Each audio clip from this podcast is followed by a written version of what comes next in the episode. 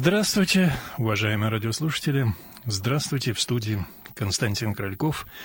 И мы продолжаем наши встречи общение на темы духовные. И сегодня рядом со мной протеерей Алексей Ладыгин. Здравствуйте, отец Алексей. Здравствуйте. Я напомню нашим радиослушателям, что вы тоже можете принимать участие в нашем разговоре. Наш э, телефон в студии э, достаточно простой, вы его, наверное, знаете. 8 495 956 15 14. Запишите 956 15 14. И напомню, код 495. Так что звоните и принимайте участие в нашем разговоре. Я думаю, что сегодня в большой праздник, с которым я поздравляю всех наших радиослушателей и вас, конечно, отец Алексей. Э, День Сретения мы и будем говорить, наверное, об этом празднике. Тем более, что сегодня так э, получилось по нашему календарю, что сегодня воскресный день, воспоминания о страшном суде.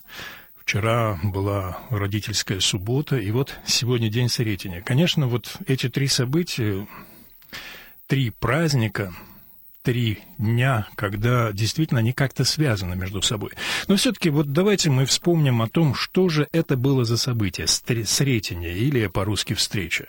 Сретение, которое произошло на сороковой день после Рождества Христова. Я тоже хочу присоединиться э, к поздравлениям. Всех поздравить со Сретением Господним, э, с недели Месопустной, недели о страшном суде. Всем пожелать сил, крепости, терпения, Божьей помощи, радости, ну, наверное, вдохновения, которое мы всегда испытываем в эти дни, особенно в день Сретения Господня. Немножко нас сдерживает от эмоций какой-то, может быть, таинственности э, неделя о страшном суде, но она как-то наполняет нас. И когда сегодня молились, с одной стороны, пасмурная погода, а с другой стороны, вы знаете, вот такой был снег, э, большими хлопьями, настолько наполняла. И думаешь, Господи, ты вот и, и в этом даже укрепляясь наш, и говоришь нам о том, что здесь какая-то есть великая тайна.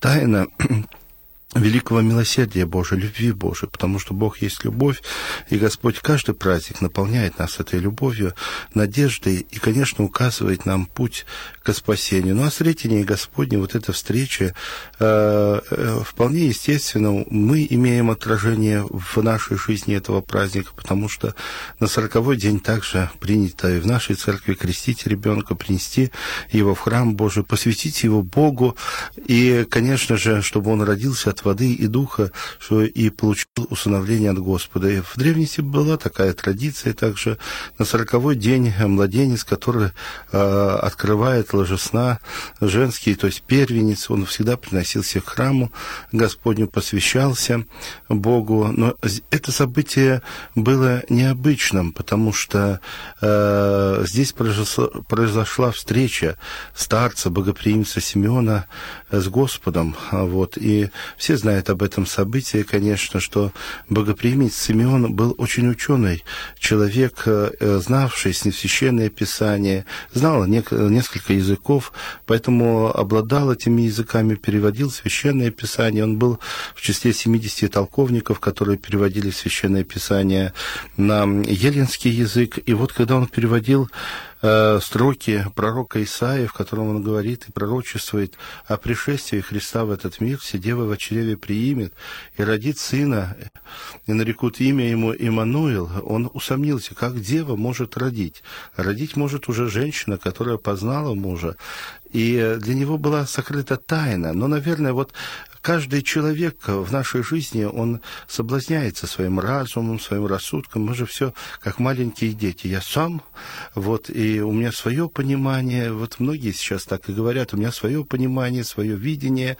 И мы больше доверяем своему разуму, к сожалению, э, такому, который нас обманывает много раз, мы и сами себя много раз обманываем, и не доверяем Богу, который никогда не обманул человека и который всегда исполняет свое слово, э, какой бы ни было, какой бы ценой не пришлось исполнить это слово. Если нужно Боговоплощением, нужно страданием собственного сына, то Господь идет даже на это.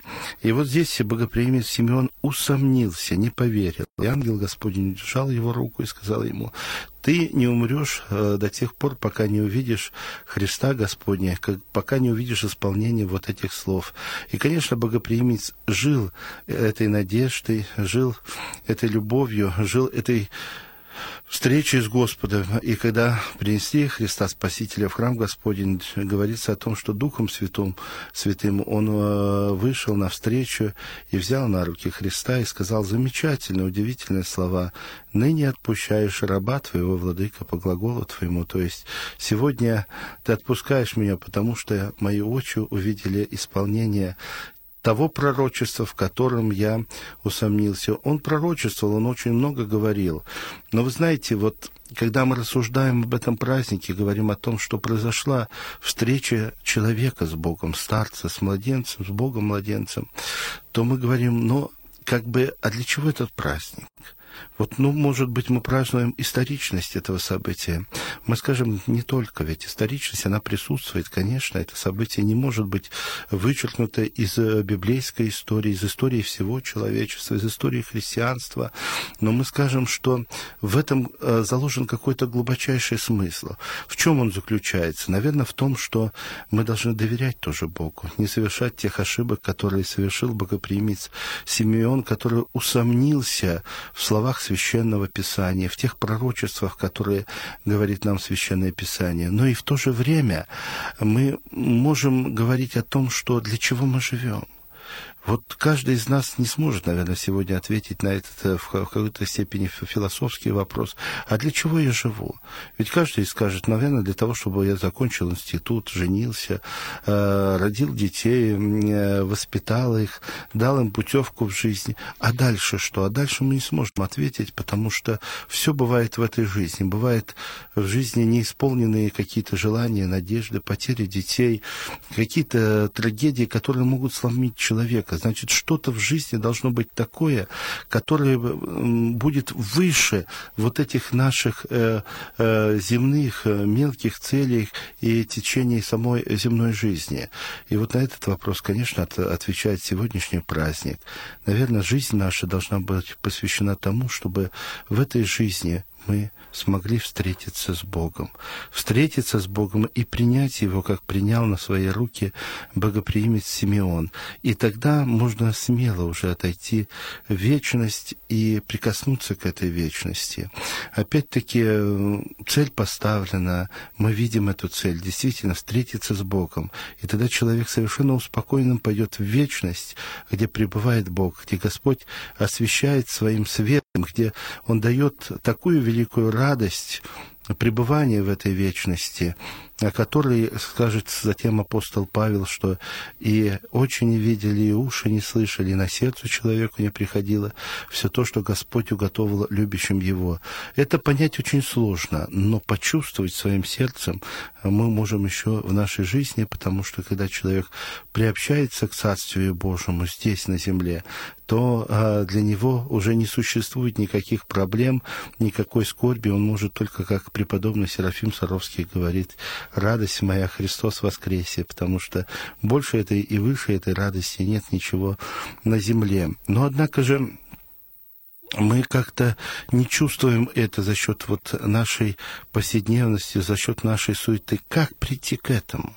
Вот опять-таки вопросы очень хорошие. Мы знаем, что к этому надо прийти. А как к этому прийти? Как к этому пришел богоприимец Симеон? И вот здесь отвечает нам, конечно, сегодняшнее священное писание, которое говорит о том, а каким был богоприимец Симеон. Он говорит о, о нем как о человеке благочестивом, праведном и ожидающем утехи Израилевой.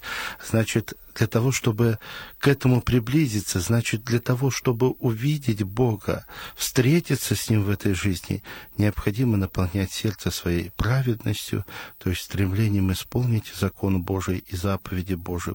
И, конечно, благочестием. А благочестие не может быть вне церкви. Благочестие это, конечно, дается за счет поста, молитвы и служения Богу, как служила Анна Пророчица в храме Божьем, потому что вне церкви церкви. Нет спасения вне церкви. Человек не может приобрести благочестие, которое э, не только э, должно присутствовать, но за которое нужно бороться и которое нужно утверждать в жизни. Ну и, конечно, вот богоприимец Симеон жил тем, что он э, ожидал утехи Израилевой, то есть его жизнь не была пустой, она была целеустремленной, она была наполнена тем главным и основным, что было в религиозной среде, в духовной среде того времени, это ожидание пришествия Мессии на землю. То есть, конечно же, вот этой целью мы должны жить, но Господь пришел уже, утеха это Израилева есть, утеха всего мира, а, это сам наш божественный Спаситель, тогда надо исполнить его призыв. А какой его призыв? Ищите прежде всего Царствие Божьего и правда Его, остальное все приложится вам. То есть основной нашей целью в нашей жизни не должно быть поиска каких-то вот э, тех материальных и тех бытовых потребностей, которым мы посвящаем все свое время, всю свою жизнь, а, конечно, стремление еще и обрести Царствие Божие, которое, опять-таки, внутри нас самих есть. Конечно, вот к этому миру, покою мы должны стремиться. Но, опять-таки, э, мы задаем вопрос, а как увидеть Господа, как мы поймем? Ведь э, не вернется то историческое событие к нам, а как же мы обретем Господа? И вот, наверное, не случайность, что сегодняшний праздник, он выпадает на неделю о страшном суде. Как же можно увидеть Бога? Где можно Его обрести? Через кого мы можем Его увидеть? И вот сегодня отвечает нам опять-таки Священное Писание, в котором говорится о том, как Господь придет судить этот мир и разделит праведников э, на грешников. Праведников он поставит по правую сторону, а грешников по левую сторону. И к праведникам обратится и скажет им слова благодарности, скажет, «Э, вы меня накормили, вы меня напоили, вы меня одели, когда я был нах, вы меня посетили, когда я был в больнице и темнице, они скажут, Господи, а когда мы это сделали по отношению к Тебе? Если вы сделали это по отношению к ближним своим, значит, вы сделали это мне. И в то же время он укорит тех, кто будет по левую сторону, скажет, вы не накормили меня, когда я был голоден, вы не напоили меня, когда я жаждал, вы не приняли меня, когда я был странником, вы не одели меня, когда я был э, нах, вы не, не посетили меня, когда я был в темнице и когда я был в больнице. Не скажешь, Господи, а когда мы не сделали это по отношению к Тебе, вы не сделали это по отношению к своим ближним, значит, вы это не сделали мне. И встреча с Богом происходит, дорогие э, наши радиослушатели, э, только тогда, когда мы делаем добрые дела нашим ближним. Вот в этом и происходит встреча с Богом. И всегда святые отцы говорят нам о том, что э, подаем нищему, а принимает сам Господь. Э, и в руке нищего, страждущего, нуждающегося, нашего ближнего человека, конечно же, э, является сам Господь. И вот наша жизнь, она должна этим и проверяться. И если мы делаем эти добрые дела, если мы творим и делимся то, что мы имеем со своими ближними, неважно, там материально, не каждый имеет материальное, но хотя бы добрым словом, тем вниманием, заботой, любовью, э, проблеском какой-то надежды на то, что есть добро, что Бог живет в сердцах многих людей, в этом тоже э, э, есть проявление нашего э, э, доброго сердца, нашего благого расположения к нашим близким. И в этом тоже является Бог в сердцах многих и многих людей. Поэтому вот сегодняшний праздник, он как раз нам и говорит о том, чтобы мы не делали тех ошибок, может быть, никогда не сомневались в словах Священного Писания, потому что слова Божьи, они непреложные, никогда их не нужно пропускать через призму своего разума, своего рассудка, помнить о том, что наш разум, он заражен грехом. И вспомню, давайте из нашей жизни, сколько раз мы себя обманули, сколько раз мы э, сказали себе, вот завтра я встану и не буду делать каких-то ошибок, вот завтра я встану и больше не буду там играть в компьютерную игру, вот завтра я встану не буду смотреть часами телевизор, вот завтра я встану и не буду осуждать свою соседку или своего соседа и так далее. То есть, но мы встаем на следующий день и делаем то же самое. Поэтому верить нашему разуму, верить нашему рассудку, конечно, ни в коем случае нельзя. Как нужно жить? Каким же умом тогда нам жить, если нельзя доверять своему уму? Вот Священное Писание говорит нам о том, что мы должны жить умом Христовым. И, конечно, в течение всей своей жизни стремиться обрести Бога, встретиться с Ним. И эта встреча обязательно произойдет через те добрые дела, которые мы будем делать по отношению к нашим близким. Да, ну вот э, вы сказали все правильно, но вот смотрите, а взять простого человека, не воцерковленного человека. Человек, который живет вот в этом нашем реальном мире, полном забот, тревог и очень больших сейчас напряжений, наверное, психических, нервных перегрузок. Плюс, конечно, обилие совершенно масса информации, которую он получает из всех источников. Вот человек, он как ему прийти к этой встрече Богу? Вот, предположим, вот как он услышит этот зов? Мы берем Симеона Богоприимца, да? Но все-таки его на всю жизнь, наверное, э, подвигло вот на эту долгую, столетнюю жизнь в ожидании Христа то, что все-таки ангел взял его за руку и сказал не Жену, а Деву. И это такое сильное впечатление, это та встреча, в общем, по сути дела, тоже, с вестником Бога, которая дала ему силы дождаться, жить в радости. Мало того, что в радости, он и к смерти, наверное, относился совершенно иначе, чем э, любой обычный человек. Я вот даже могу привести замечательный фрагмент стихотворения Иосифа Бродского, ну, вы его, наверное, знаете, да, стихотворение Сретения. Вот здесь замечательно, вот передано его внутреннее состояние. Он шел умирать, и не в уличный гул, он дверь отворивший руками шагнул — но в глухонемые владения смерти. Он шел по пространству, лишенному тверди, он слышал, что время утратило звук, и образ младенца сиянием вокруг пушистого темени, смертной тропою, душа Симеона несла пред собой, как некий светильник, в ту черную тьму, в которой до толи еще никому дорогу себя озарять не случаясь. Светильник светил, и тропа расширялась. Я к тому, что, понимаете, вот у него был посыл — Посыл есть... А, а вот современный человек, который не воцерковлен. Посыл есть у каждого человека. Почему, например, говорит святой апостол э, Павел, что будет судиться однозначно и язычник, и христианин, потому что Господь каждому вложил свой божественный закон. И у нас есть этот закон, э, который определяется нашу совестью. Язычники, говорит апостол Павел, не имея закона, естеством законное творят. И каждый из нас видит, где правда правда, где ложь, где э, добро, а где зло. И человек этим и выше всех других творений, что он это видит и это чувствует. И далее апостола, если мы считаемся в слова Священного Писания, говорится, «Всяк человек в любом народе приятен лицу Божьему, творящее добро». Ведь смотрите, сегодня в неделе о страшном суде не какие-то критерии высокие, поста, молитвы, богословия, высоты, внешности э, приводились э, э, в критерии праведности и греховности, а именно добро, которое человек должен творить. Ради этого он и создал, ради этого он и пришел в этот мир. И ничего в этом нет зазорного, ничего в этом нет кичливого, в котором мы можем превозноситься. Поэтому любой человек, э, э, пребывающий в этой жизни, имеющий попечение о своем э, хлебе насущном, должен не забывать о том, что он призван э, к этой жизни, чтобы творить добро. И он должен питаться этим добром от неба, соизмеряя, сопоставляя, рассуждая, потому что его никто не лишил еще и разума.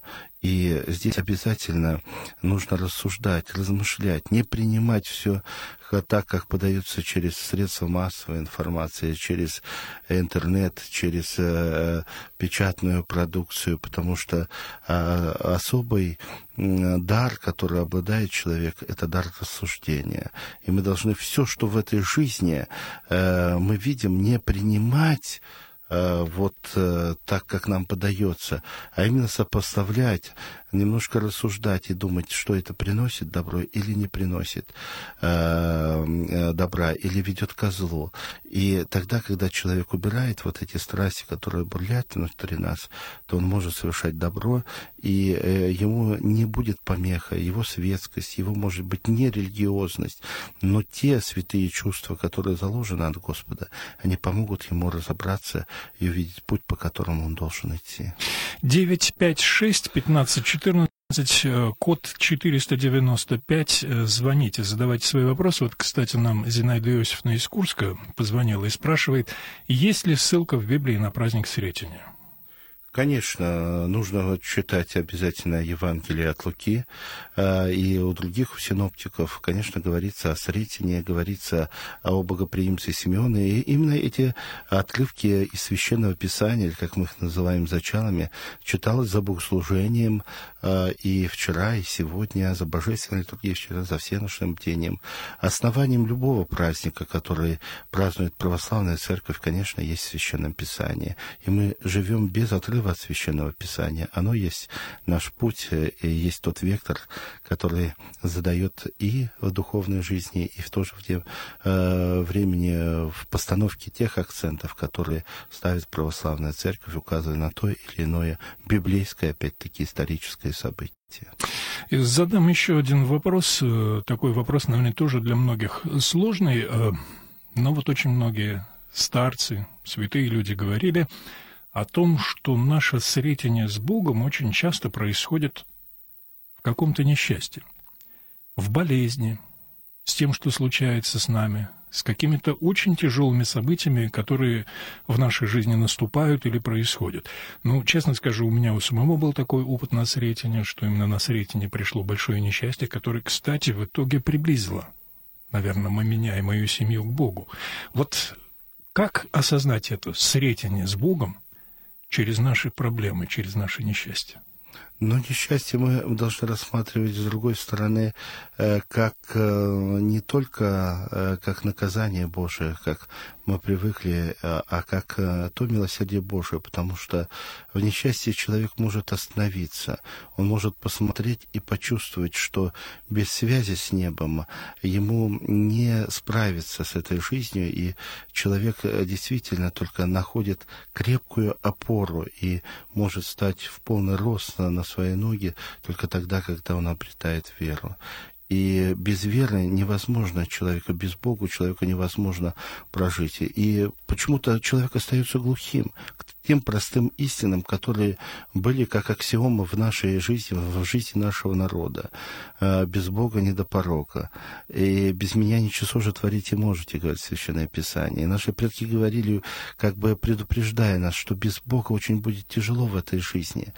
И когда мы, почему происходят какие-то несчастья, какие-то очень тяжелые события в нашей жизни, потому что э, благодать Божия отходит от человека, который не верит в Него, который не ходит в храм Божий, который не имеет связи с небом. И он остается сам э, самостоятельно вот с теми проблемами, трудностями нашей земной жизни и он чувствует, что э, он не может победить это, он не может с этим справиться, он не может преодолеть, и он начинает искать, а кто ему поможет. Вот даже э, в простой жизни мы где-то что-то у нас какие-то трудности, мы не можем какую-то справку достать, какой-то чиновнический кабинет э, попасть, мы сразу начинаем искать связи, кто нам поможет, кто нам, э, э кто нас протолкнет, кто нам э, оформит тот или иной документ, э, и также вот здесь, а здесь уже в глобальном отношении отношения. Э, человек чувствует, что он не может преодолеть и понимает, что никто из близких ему не поможет, не какой-то сильный, богатый человек, только только какая-то высшая сила должна вмешаться в эту ситуацию. И действительно происходит встреча человека с Богом. Не потому, что э, он эм, изменился, а потому, что он просто сам почувствовал эту помощь от Бога. Обычно приходит в храм, э, молится, у него текут слезы, э, стоит перед иконой, выходит, чувствует облегчение и потом разрешение всех тех проблем и всех тех трудностей, с которыми он столкнулся. И это называется опытная вера, то есть та вера, которую человек почувствовал через свою жизнь. И ему уже не надо убеждать, что-то говорить, потому что философия — это некие внешние рассуждения. Когда касается тебя, когда касается твоей души, твоего тела, когда человек это очень сильно чувствует, ему уже не надо ничего говорить и не надо его убеждать. Вот вы сейчас сказали про опытную веру, я сразу вспомнил о том, что достаточно много вопросов, и мы получаем, и всегда это по поводу крещения детей. А вопрос этот наверное, существует очень давно, и вот сегодня очень часто можно слышать, что, может быть, дать все-таки ребенку вырасти и самому выбрать свой путь, самому найти свой путь к Богу, а не крестить его в младенчестве. Вот как к этому относитесь? Это очень великое заблуждение. Встреча с Богом как раз. Заблуждение да. в том, что, во-первых, ну надо понимать и о том, что и святые отцы говорят о том, что ребенок это как пластилин, да, что из него в детстве вылепишь, что и получим потом, когда он вырастет, или как дерево, под каким углом посадим, под таким оно и вырастет. Надо, конечно, вкладывать, надо воспитывать. Но я вам скажу, дорогие мои, я ведь тоже отец, у меня четверо детишек. Я смотрю уже на своих детей, своего опыта, опять-таки, жизненного. Скажу о том, что приходят порой на исповедь и говорят, батюшка, вот у меня сын или дочь не идет в храм. Я говорю, сколько лет? Говорит, 12. И у меня стоит вопрос, а почему в 12 лет вам ребенок говорит нет? Вот мой ребенок не говорит нет. Даже по другим каким-то вопросам. Это проблема воспитания. А второе, вот молитва, богослужение, э, христианство, патриотизм, который связан с христианством, это настолько естественно воспитывается в них, когда они с детства ходят в храм. И они с любовью воспринимают. Вот мои дети, они сами встают с 11 до 18 лет, э, они сами встают, едут на ранней литургии, даже когда я служу как настоятель позднюю, они все равно едут на раннюю. Они говорят, папа, мы хотим на раннюю.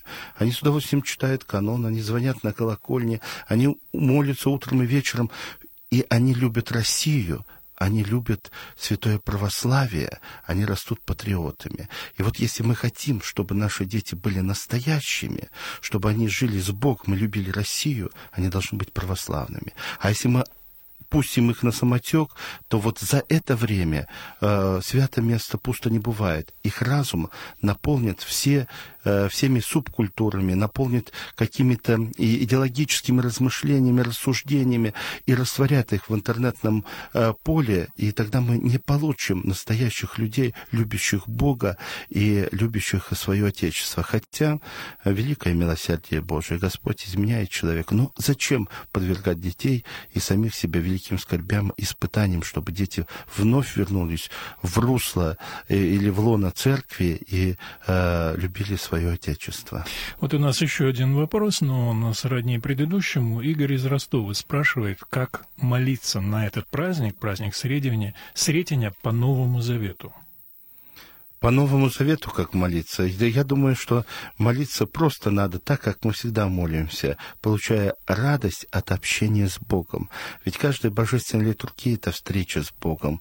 И верующий человек э, знает, насколько он наполняется вот внутренним каким-то вдохновением, полнотой, когда он посещает храм Божий, когда он литургически э, молится и в то же время приобщается святых христовых тайн.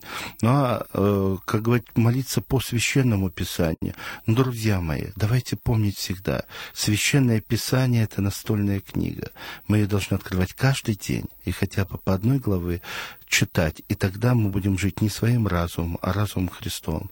И тогда мы каждый свой поступок будем сопоставлять не со стихиями этой жизни, не с рассуждениями человеческими, а, конечно, каждый поступок будем сопоставлять со словами Священного Писания. От этого больше будет света, добра и радости в нашей жизни. Ну, замечательно. Вы практически повторили слова Феофана Затворника, который, вот помните, эти этапы встречи с Богом обозначал как, прежде всего, покаяние, да, затем а, вот то, что род поведения, который связан именно с этим, чтобы вы не делали, делали ради Христа, потом, ну, молитвословие, богослужение и э, чтение Писания, и самое главное, это посвящение всех своих дел Господу. То есть, в общем, действительно, все это так. Ну что ж, спасибо вам большое, отец Алексей. Мы сегодня поговорили о Сретении. А, нашим дорогим радиослушателям мы тоже желаем всего самого-самого доброго. Слушайте нас в следующее воскресенье. А, мы продолжим наши пасторские беседы. Я напомню, что сегодня мы общались с протеереем Алексеем Ладыгиным. Спасибо вам большое и всем всего доброго.